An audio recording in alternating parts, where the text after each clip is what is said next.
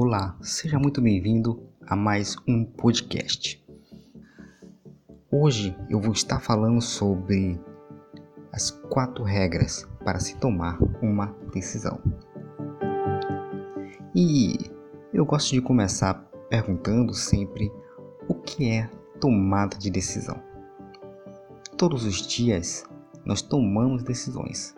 Essas decisões podem ser decisões pequenas, no caso insignificantes, como um simples café da manhã, ou podem ser grandes decisões que influenciam uma mudança de vida ou até mesmo você continuar no trabalho ou não e até o fim de um relacionamento.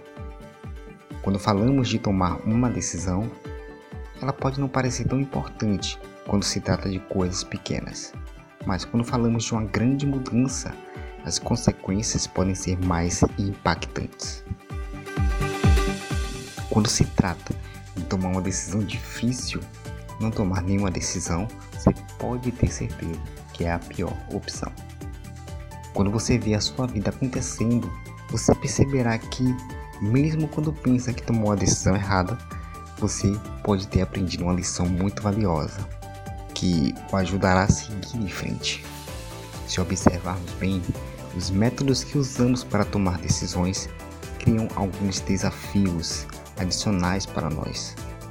No entanto, quando tomamos um caminho específico para melhorar nossas decisões, podemos superar obstáculos mais rapidamente e alcançar objetivos. Bem, a seguir eu vou explicar um pouco quais são os quatro passos para que nós possamos tomar uma boa decisão. A primeira delas é você anotar. Todas as decisões importantes ou difíceis devem ser anotadas em um papel. Se você toma uma decisão na vida usando apenas a sua cabeça, você começará a fazer o que é chamado de loop, ou seja, quando você toma uma decisão pela primeira vez e pensa: Isso é uma boa ideia, mas se tal coisa acontecesse?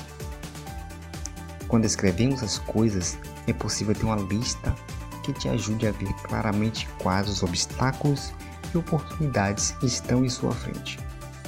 Isso alivia um pouco a pressão e permite que sua mente concentre na tarefa em questão, em vez de ficar confrontando com a dúvida. Lembre-se, para onde o foco vai, a energia também ela vai, ela flui. Se você não conseguir se concentrar em suas escolhas, ficará preso em seus próprios pensamentos e sua energia se difundirá. De acordo com a psicologia da tríade emocional, sua filosofia, o seu foco, sua linguagem, eles estão interligados.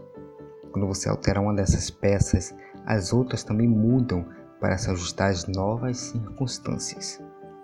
À medida que você focaliza o assunto em questão, sua fisiologia e a sua linguagem também se sintonizam com a situação.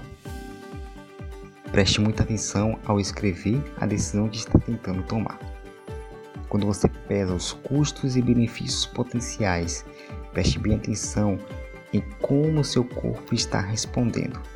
Seu corpo provavelmente estará enviando sinais para você. Então esteja pronto para interpretar esses sinais. Além disso, preste atenção ao que você está escrevendo. As palavras que você escolhe revelarão sua personalidade em relação ao assunto. Se você estiver usando uma linguagem positiva, é provável que esteja empolgado. Por outro lado, se você estiver usando uma linguagem negativa, é uma indicação que está com medo. Analise a situação para entender o que está motivando essa decisão. Depois de entender isso, você pode usar o medo a seu favor. Pergunte a si mesmo se a decisão que você irá tomar é uma obrigação para você alcançar o seu objetivo. Se for, então perceba que nada ficará no seu caminho. Procure transformar o um medo em uma solução em vez de um obstáculo.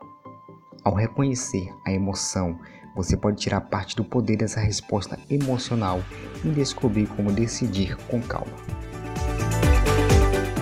A segunda regra que eu quero falar aqui agora para você poder tomar uma boa decisão é você ter clareza sobre os seus sentimentos. Depois de decidir se uma decisão é uma obrigação para você, é hora de ser transparente consigo mesmo sobre o significado por trás dessa decisão. Quando se trata de tomar uma grande decisão, seja claro sobre o que você realmente deseja e por que você deseja aquilo. Você precisa ter clareza sobre seu resultado, seu objetivo e ser capaz de visualizá-lo como se já tivesse acontecido. Se você esquecer as razões por trás da sua decisão, não conseguirá seguir adiante. Algumas perguntas podem te ajudar. Você pode fazer perguntas como: por que você está seguindo esse caminho? Essa decisão beneficiará você mentalmente, fisicamente ou profissionalmente. Quanto mais claro for o seu raciocínio, maior será a probabilidade de se sentir satisfeito por ter tomado a decisão certa, independente do resultado. Quando você souber que uma decisão é a certa, lembre-se do seu raciocínio e repita-o até acreditar que pode fazê-lo. A terceira regra para se tomar uma boa decisão é você abandonar o seu medo. Quando se trata de como tomar uma grande decisão, não deixe o medo arruinar tudo. Uma das principais coisas a serem observadas são as mudanças para a sua vida. E são elas que nós temos medo e que as coisas não deem certo. Não espere certeza, pois você raramente conseguirá. O medo pode ser uma desculpa para ficar em uma situação que não está mais funcionando para você. O medo pode ser confortável porque mantém você em um padrão de inércia. As chances são de que o caminho da inércia seja menos assustador, porque parece mais familiar. Mas, por ficar parado sem tomar uma atitude, acabará impedindo que você faça novas descobertas para a sua vida. Você tem que se arriscar. Uma das maneiras de fazer isso é ter um processo consciente para se tomar uma decisão. Com o processo, você tomará iniciativas em meio à dúvida, que quase sempre acompanha uma grande decisão.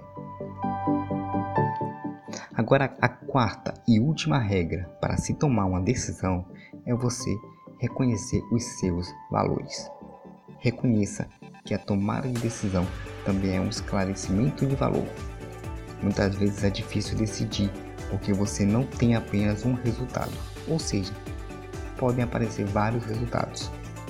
Ao planejar, você terá que se perguntar, nessa lista de coisas, o que realmente é mais importante para mim? Qual o número 2? Qual é o número 3?